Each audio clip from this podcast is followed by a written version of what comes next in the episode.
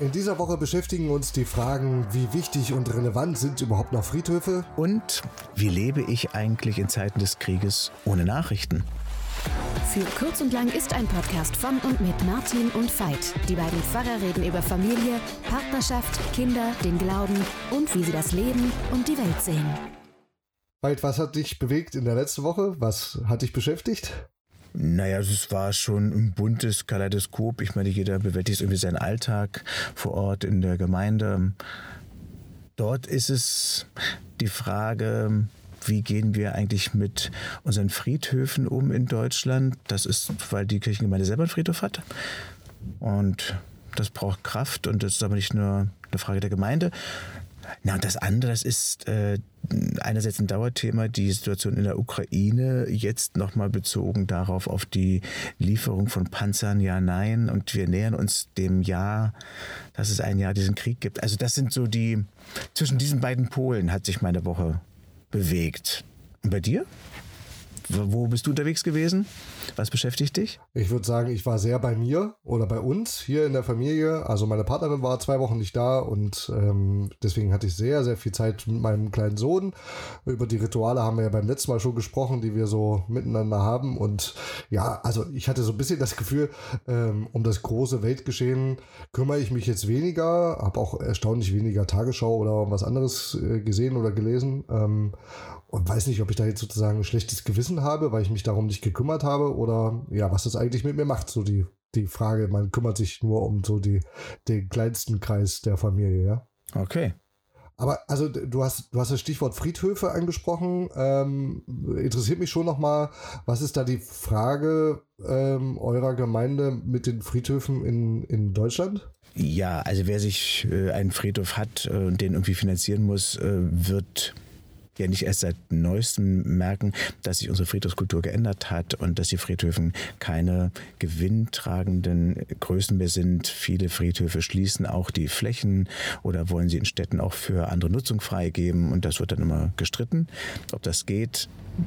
Das bedeutet aber auch äh, eher im ländlichen Raum, dass auch eine Kulturinstitution verloren geht. Und nur ist die, die Frage, ist das jetzt nur das Problem eines Eigentümers? Man könnte ja sagen, Friedhöfe müssen kostendeckend arbeiten.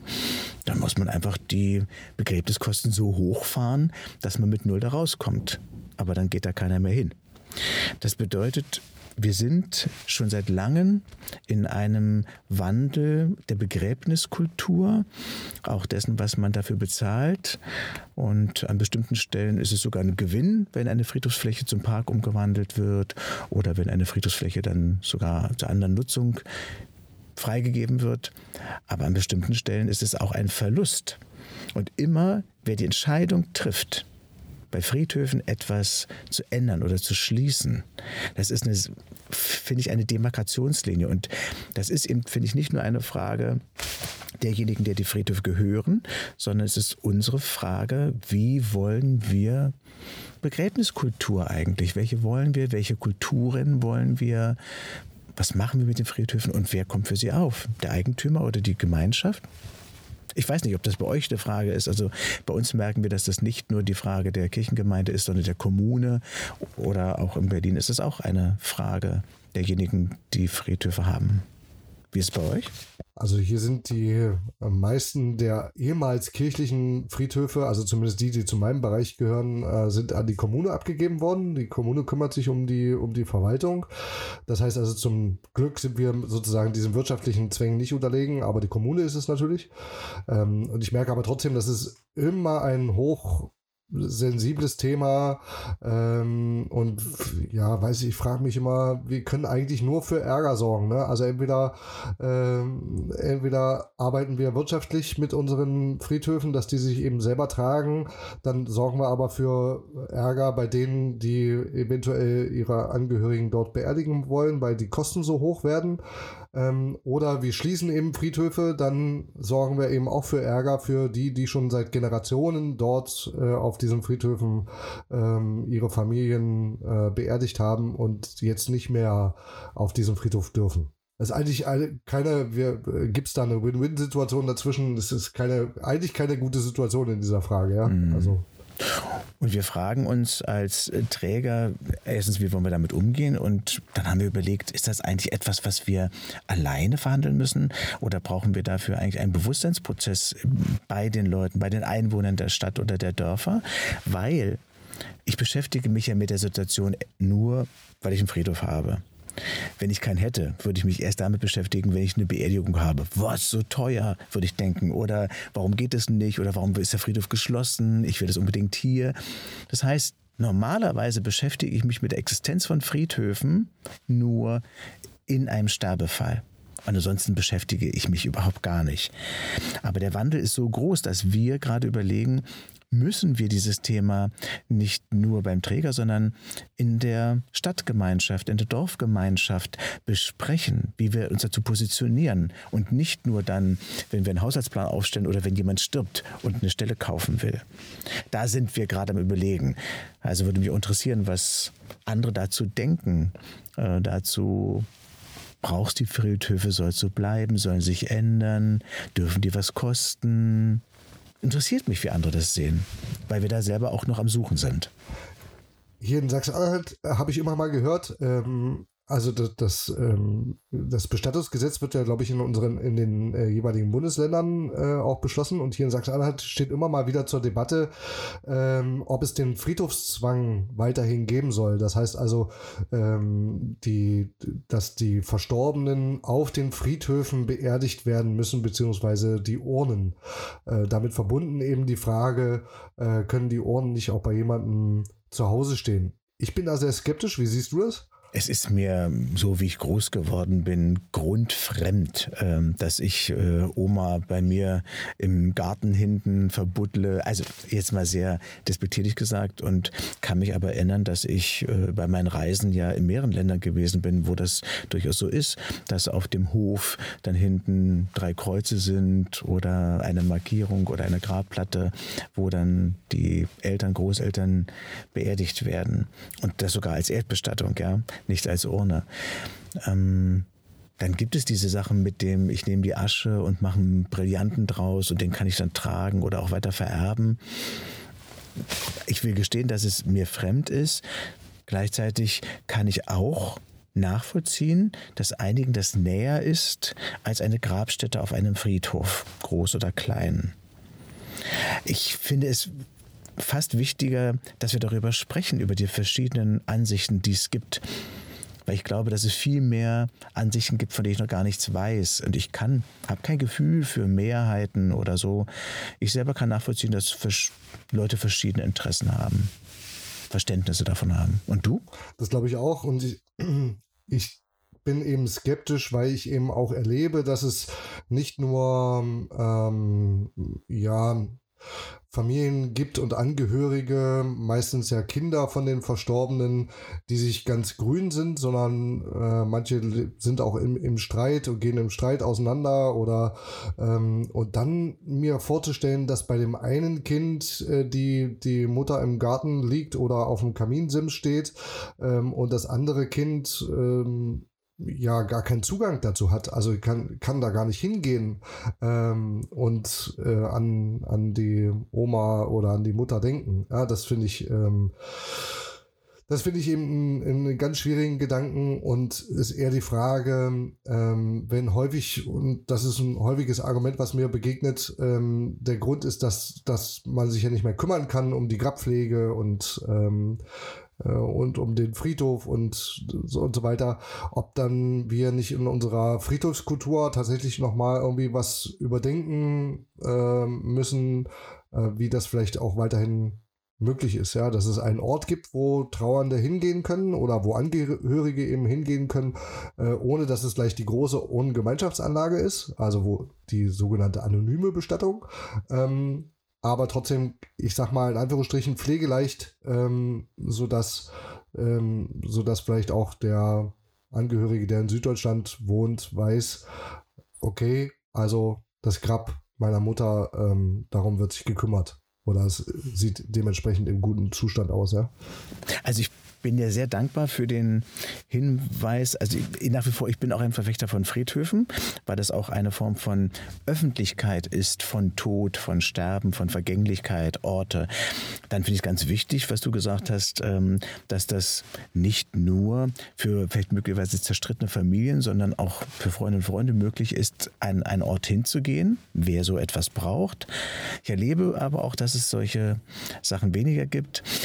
Und ich muss dir einfach sagen, ich schmunzel jetzt gerade. Ähm, es gibt eine ganz witzige Situation aus einem Film, die möchte ich dir kurz erzählen. Der Film heißt ähm, Im Himmel unter der Erde und ist eigentlich ein heiterer, ernster Dokumentarfilm über den jüdischen Friedhof in Berlin, in Weißensee. Und dieser Friedhof ist ja mit ganz verschiedenen Gräbern gestaltet. Normalerweise war aus dem jüdischen Verständnis heraus alle Grabsteine gleich, weil alle Menschen gleich sind vor Gott und so. Und dann haben aber die Reicheren natürlich besondere Grabmäler und größere und schönere und so weiter. Und ein Rabbiner wird dazu befragt, ein jetzig lebender Rabbiner, und sagt, na, damals als Rabbiner hätte ich wahrscheinlich dafür gesorgt, dass alle Steine gleich aussehen, weil wir sind ja vor Gott alle gleich. Aber heute, wenn ich den Friedhof so sehe, da wollen wir doch froh sein, dass ich damals nicht Rabbiner gewesen bin. Also, warum ich das erzähle, ist, ähm, wie schaue ich jetzt auf etwas, aber wie werde ich vielleicht in 20 Jahren auch auf etwas schauen? Ich weiß es selber nicht. Also da sind ja auch Verständnisse im Wandel, auch mein eigenes unter Umständen, nicht nur die von der Gesellschaft. Deswegen kam ich gerade auf diese Geschichte. Du, Martin, und das andere ist, ähm, ich habe das von dir gehört, dass es eine Woche, zwei Wochen, ich sag mal Überschrift ohne Tagesschau gab. Ähm, mich würde interessieren, wie war das für dich, in Anführungszeichen nur zu arbeiten und nur für die Familie da zu sein und die Welt sich ohne dich kreisen zu lassen? Wie war das für dich? Es bewegt sich ja trotzdem alles und vieles. ähm, ähm, aber ja, ich muss irgendwie sagen, ähm, natürlich neben, neben dem, dass ich ein hohes Interesse an dem weltpolitischen Geschehen habe, ähm, muss ich eben auch sagen, okay, das hat mich jetzt die zwei Wochen lang nicht belastet. So, ja. Also oftmals ist ja so, dass die Nachrichten, die wir so lesen oder äh, hören, eher dann doch belastend sind, ähm, als dass sie, als dass sie aufmuntern. Ähm, und das hat mich irgendwie mental jetzt erstmal nicht belastet und ich dachte, okay, wir haben jetzt irgendwie erstmal auch miteinander genug zu tun ähm, und hier in unserem Miteinander zu organisieren, ähm, dann ist es jetzt mal auch für die zwei Wochen so. Ähm, Genau, habe ich ja vorhin schon gesagt. Ich weiß nicht, ob ich jetzt ein schlechtes Gewissen habe, weil ähm, ich natürlich irgendwie auch in, in, an den Sonntagen in der Predigt oder ähm, auch hier bei uns im Podcast äh, natürlich gerne dann auf, auf das weltpolitische Geschehen ähm, reagiere und ja, wüsste jetzt gar nicht, äh, wüsste jetzt gar nicht zu dieser Debatte, ähm, zum Beispiel, die du ja auch eingebracht hast, ähm, Lieferung von Kampfpanzern an die Ukraine. Ähm, ja, da würde ich jetzt sagen, ich habe eine ganz unqualifizierte Meinung, weil ich gerade die, die, die unterschiedlichen Meinungen in der Weltpolitik und die Zusammenhänge gar nicht kenne. Weil ich es einfach jetzt zwei Wochen lang nicht verfolgt habe. Ich finde es spannend, dass du das erstmal so ähm, erlebt hast. Ich selber kann nicht davon sprechen, ob es ein, ein, Grund für ein schlechtes Gewissen gibt oder nicht, weil die Frage ist, ob du für dein, durch ein, dein Nichtinteresse, dein zweiwöchiges reduziertes Interesse irgendjemandem geschadet hast. Das ist gerade die Frage, die ich dir stelle, oder ob du sogar was Gutes getan hast, weil was du gesagt hast, ist, dass die Nachrichten im größten Teil eigentlich zusätzliche Belastungen sind. Und ich finde das auch in Ordnung, mal Belastungen zu fasten, würde ich fast sagen, ja. Also sehr bewusst zu sagen, welche Last will ich denn zwischenzeitlich auf mich nehmen? Und jetzt hast du von außen aufgesetzte Gründe gehabt, dich nicht damit zu beschäftigen. Also eigentlich vielleicht sogar für mich ein Impuls zu sagen, sollte ich das auch mal machen, zu sagen, ich faste eine Woche Nachrichten, ja. Ja, aber ich bin sozusagen ja immer noch als, als, so sehe ich mich sozusagen als, als Christenmensch, ähm, dass ich mich frage, was kann ich hier äh, in meinem kleinen Dorf in der Börde in der Nähe von Magdeburg für den Frieden tun, ja, ähm, und oder beziehungsweise was, was, was kann ich für die Ukrainerinnen und Ukrainer tun, was kann ich für dieses Land tun, für, wo der Krieg jetzt schon fast seit einem Jahr tobt ähm, und ich das Gefühl habe, ich, ich gucke keine Nachrichten mehr oder ich höre es nicht, ähm, dann, dann gerät das vielleicht aus, aus meinem Blick raus äh, und ich ige mich vielleicht ein bisschen ein und habe nicht mal mehr die, die Kraft, ähm, ähm, ja, zu beten. Also ich glaube, das ist sozusagen das Mindeste, was ich tun kann, ist äh, für den Frieden in der Ukraine zu beten und äh, unablässig zu beten, solange ähm, es eben nötig ist. Das finde ich wiederum stark, Martin, weil für mich das deutlich mehr ist, als Nachrichten zu gucken und sich zu belasten das, was du jetzt als zweites gesagt hast, nämlich etwas zu tun, das ist ja unabhängig davon, ob du Nachrichten guckst oder nicht, sondern zu sagen, du weißt, dass da Krieg ist und eine Kerze anzuzünden, für einen Moment mich darauf zu fokussieren, andere sagen meditieren oder wie auch immer. Du sagst, als Christ gehört das Gebet für mich dazu und das ist etwas, manche disqualifizieren das ja als Nichtstun. Das würde ich so nicht sagen. Es ist eine Form, mich auf mich auf den Weg des Friedens auszurichten, ohne dass ich sofort selber damit Frieden schaffe. Ja? Also insofern, ich finde das stark. Und das geht offensichtlich auch in einer Woche ohne Nachrichten gucken, trotzdem für den Frieden zu bitten. Das waren Dinge, die uns beschäftigen oder beschäftigt haben jetzt in der letzten Woche. Wir fragen uns natürlich immer, äh, was beschäftigt euch und wozu wollt ihr gerne vielleicht mal hören, was wir dazu denken? Äh, also wir zwei Pfarrer, wir zwei Menschen ähm, in Berlin, in Templin, in der Nähe von Magdeburg. Was denken wir dazu? Schreibt es uns gerne an podcast.kursundlang.de. Wir nehmen gerne Bezug auf eure Rückmeldungen oder auf eure Fragen oder auf das, was euch beschäftigt. Gedankenstrich. Der Sturm wird immer stärker. Macht nichts, sagt Pippi Langstrumpf. Ich auch. Astrid Lindgren